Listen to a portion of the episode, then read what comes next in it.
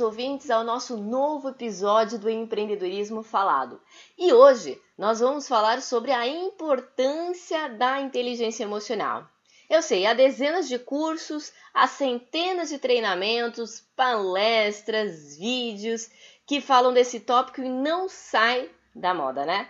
Por que será? Simples assim, porque em nossa cultura ainda não conseguimos implantar esse aprendizado cedo, seja nas escolas ou até mesmo em casa, mesmo sabendo que a pessoa que domina o controle emocional obtém mais resultados em todos os fatores de sua vida.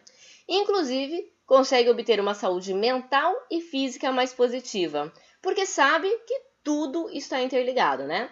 Na vida profissional se tem mais êxito e na vida pessoal melhores relacionamentos. Daí você vai me perguntar: Caraca, Lívia, se é tão bom, por que ainda não incluímos isso em nosso cotidiano?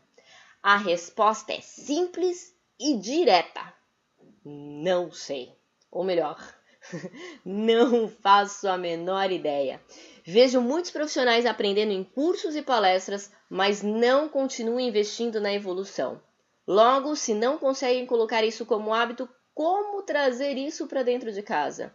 Como trazer isso para os seus filhos? Como trazer isso para os seus sobrinhos, para as pessoas próximas? Muito difícil você ensinar aquilo que você não pratica. Então, talvez comece aí a dificuldade de criar hábitos, de desenvolver a nossa inteligência emocional. E vamos ser sinceros, esse tópico é falado há muitos e muitos anos atrás e ficou bem popular com o famoso Daniel Goleman, na qual nos apresentou os cinco pilares da inteligência emocional. Se você não sabe quais são esses cinco pilares, fica antenado com o ouvidinho grudado aqui no podcast que eu vou te passar Quais são esses cinco pilares e dicas para que você possa desenvolvê-las? Ou seja, será sensacional, então fica ligado. Mas mesmo com tantas possibilidades de conhecimento e formas de aprendizado, parece que nós escolhemos sempre ficar na nossa famosa zona de conforto e preferimos manter-nos ansiosos, depressivos, explosivos, emotivos, Afinal, nasci assim, né? Praticamente a famosa Síndrome da Gabriela. Se você não conhece a Síndrome da Gabriela, vou tentar aqui explicar para você. É aquela música que é cantada assim, já vou pedir desculpa antecipada. Eu nasci assim, vou viver assim, vou morrer assim, Gabriela. Desculpem minha voz desafinada, ainda bem que não sou cantora, senão eu passaria fome. Mas a intenção era só explicar, tá? Enfim, se você tem essa síndrome, nem continue ouvindo o meu podcast. Pois como eu falei nas séries anteriores, quero pessoas engajadas, que pensam e agem para se transformarem. É para esse público, ou seja, para esse que se dedica, que eu invisto meu tempo em aprender, em colocar em prática e ensinar. Se for diferente, pode parar. Mas vamos lá, voltando ao assunto. Se você ainda não conhece os cinco pilares, nesse episódio quero que você conheça. E se você conseguir colocar em prática apenas um desse pilar, esse mês eu já vou ficar extremamente, mega, ultra blaster feliz. Afinal, a conquista é um passo de cada vez. Quando queremos ganhar o mundo sem ser quilômetro por quilômetro, a chance de não chegar lá é muito grande e ainda vem a famosa frustração, e é isso que eu não quero que você passe. E para conhecer os pilares, você tem que entender que nosso cérebro, ele é muito, mas muito inteligente e capaz. E quando você se dedica a ele, você alcança seus objetivos. O que acontece é que não costumamos treiná-lo a nosso favor. E por si só, ele trabalha mais fortemente com o lado emocional ao invés do racional. Ou seja, enquanto estamos agindo no calor da emoção, nossa razão ainda está processando o fato e analisando. Por isso é tão importante aprendermos a lidar com as nossas próprias emoções e utilizá-las em benefício próprio, e aprender a compreender e respeitar os sentimentos e comportamentos dos outros também. Como falei, Daniel Goleman nos apresenta cinco pilares para desenvolver nossa inteligência emocional. E quem é esse cara? Daniel é um jornalista científico especializado em inteligência emocional e autor do livro que fala sobre inteligência emocional. O cara é o cara e vale muito nos atentarmos a esses pilares. O primeiro tópico apresentado para o nosso desenvolvimento emocional é conhecer. Escuta bem. Conhecer nossas emoções. Para que possamos geri-las, administrá-las, antes de mais nada é necessário conhecê-las. Parece simples, né? Mas a verdade é que muitas vezes não prestamos atenção ou até mesmo tentamos esconder para que ninguém veja nosso lado escuro. Além de esconder de nós mesmos, tentamos colocar numa caixinha para que esqueçamos que estejam lá. Mas, meu amigo e minha amiga, quanto mais escondermos, pior é. Além de não conseguir evoluir para o próximo passo, ou seja, para o próximo pilar, quando ela resolve sair da caixinha, meu senhor, ninguém segura. Não há controle aí, bum! Ferrou com tudo. Quem nunca perdeu a cabeça por uma gota d'água transbordar no copo, hein? E às vezes a gente nem sabe, meu, por que, que eu tive essa reação? Era um negócio tão pequeno e simplesmente eu explodi. Porque você guardou nessa caixinha, você tentou esconder de você e dos outros a tua escuridão. É normal, mas precisamos conhecer esse nosso lado, nos apresentar para que a gente possa gerir ela depois. E minha sugestão para você trabalhar isso é primeiro, tenha paciência. Entenda que você tem hábitos há 20, 30, 40, quizá 50 anos. E mudar hábitos não é da noite para o dia. Então, se você se focar, se dedicar e tiver mesmo assim dificuldades, compreenda que faz parte do processo de desenvolvimento. Para facilitar a compreensão de seus sentimentos, eu sugiro que você observe todas as suas emoções. Como você e seu corpo se comportam em momentos de estresse, de desafios, de emoções positivas e negativas. Ao final do dia, escreva num papelzinho esses sentimentos e reflita sobre eles. Entendendo se nesse momento mais tranquilo você teria o mesmo comportamento que você teve, né? Nesse momento, nesse pico aí de estresse, né? De emoção extrema. E se esse comportamento seria o mais adequado para você ter melhores resultados. Se sim, se confirma que teve bons resultados, coloque um OK do lado. Se você poderia ter tido reações diferentes, analise e escreva como que você deveria ter reagido. Então vamos supor que você teve um quebra-pau, por exemplo, com um parceiro teu de trabalho. A forma que você se portou naquele momento era o correto? Se não, o que, que você poderia ter feito naquele momento? Qual seria a melhor reação na sua percepção para você ter melhores resultados, tanto para você não ter um descontrole emocional, para você não ter tido uma distância desse teu parceiro, porque mais para frente você pode precisar dele para te apoiar em algum projeto e vice-versa, né, para vocês terem melhores resultados. Então analise bem e escreva qual seria a reação mais adequada e leia, e no próximo, da próxima vez, provavelmente você vai refletir qual seria a sua melhor reação. O segundo tópico, ele é muito linkado ao primeiro, é o controle das suas emoções. Então, se eu comecei a conhecer, agora eu vou começar a controlar, porque eu conheci e analisei, e agora eu controlo minhas emoções. E putz, confesso que esse é um dos tópicos mais desafiantes. Porque, como eu disse, o nosso cérebro processa mais rapidamente as emoções do que as razões.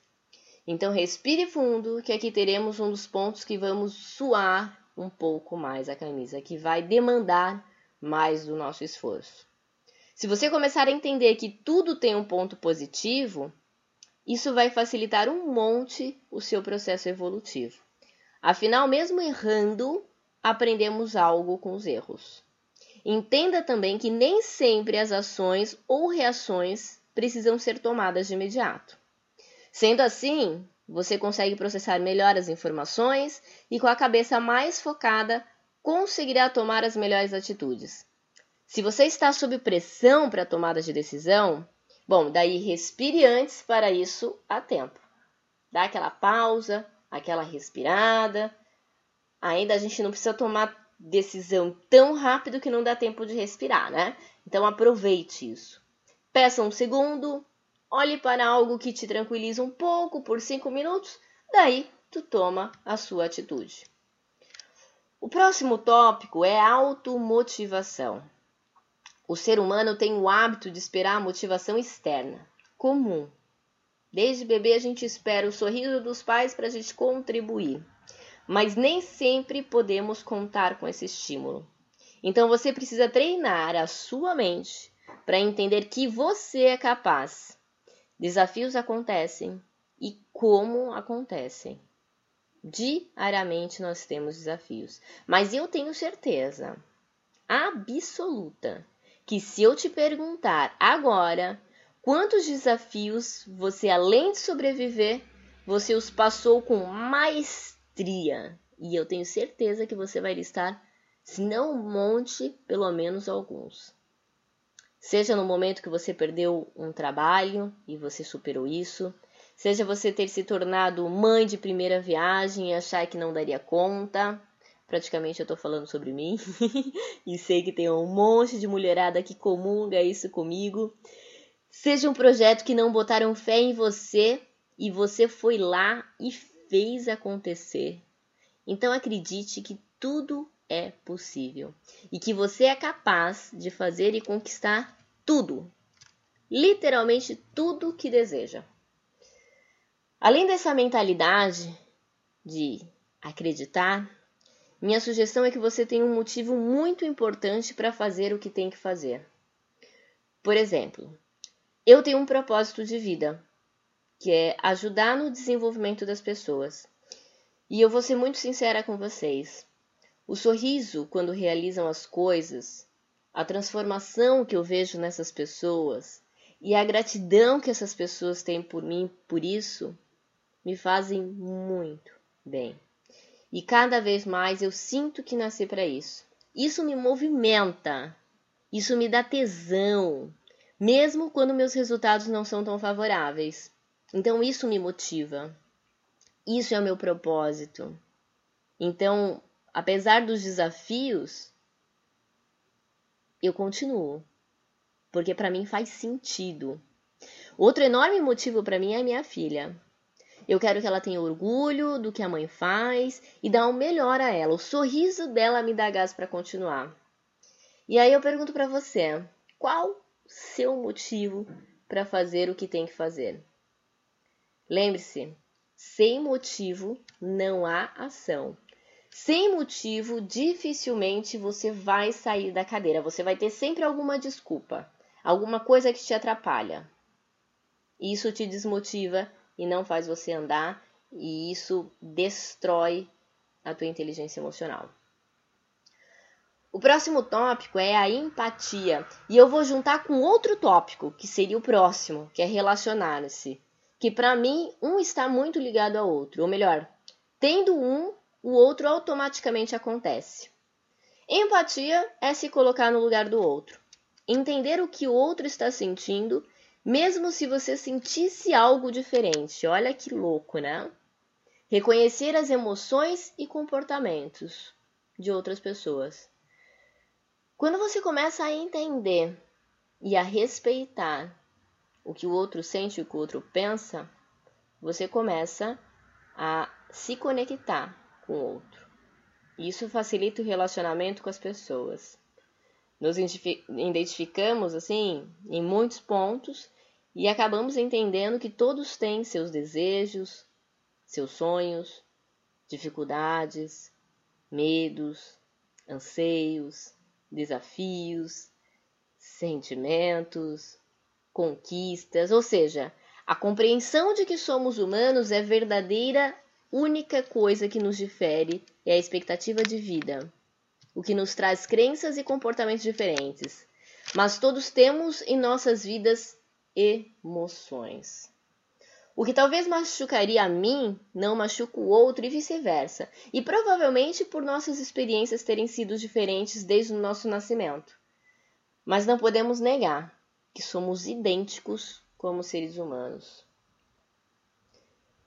Então, a empatia nada mais é do que você saber que você e o outro são completamente idênticos.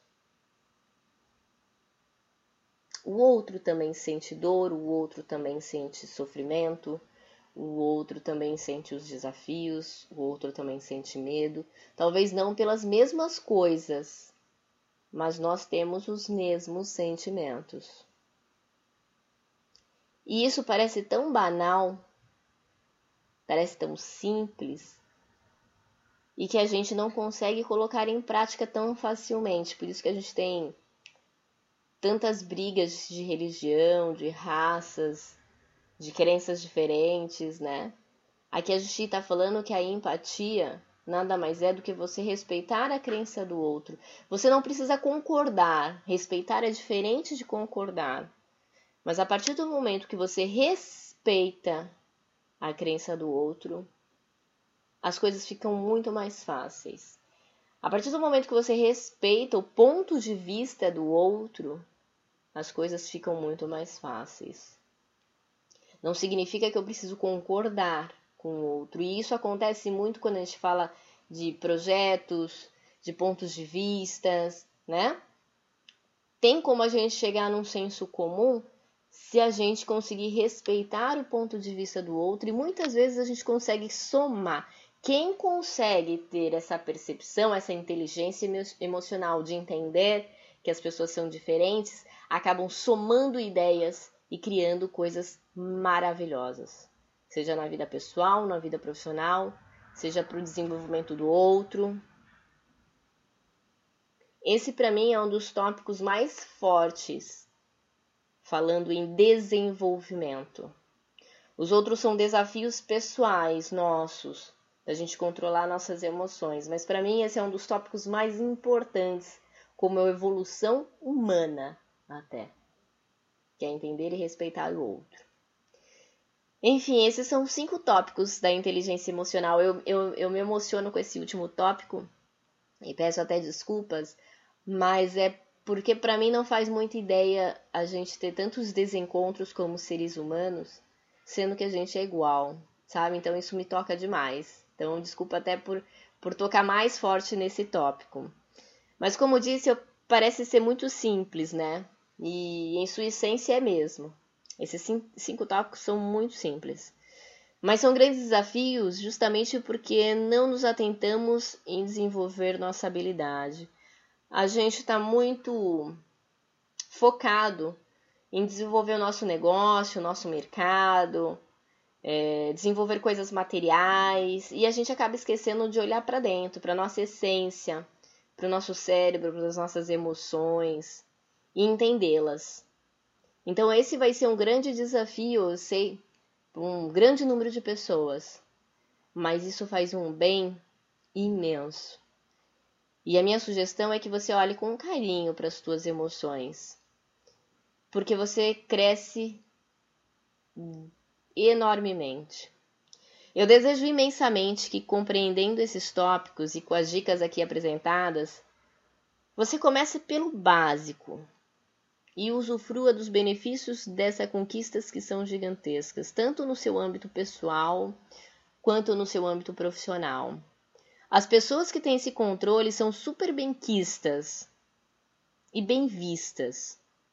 Hoje não há muito espaço para pessoas descontroladas. Cada dia mais pessoas de alto escalão estão sendo reconhecidas pelas habilidades emocionais estão sendo treinadas pelas partes técnicas o que é muito mais fácil de desenvolver.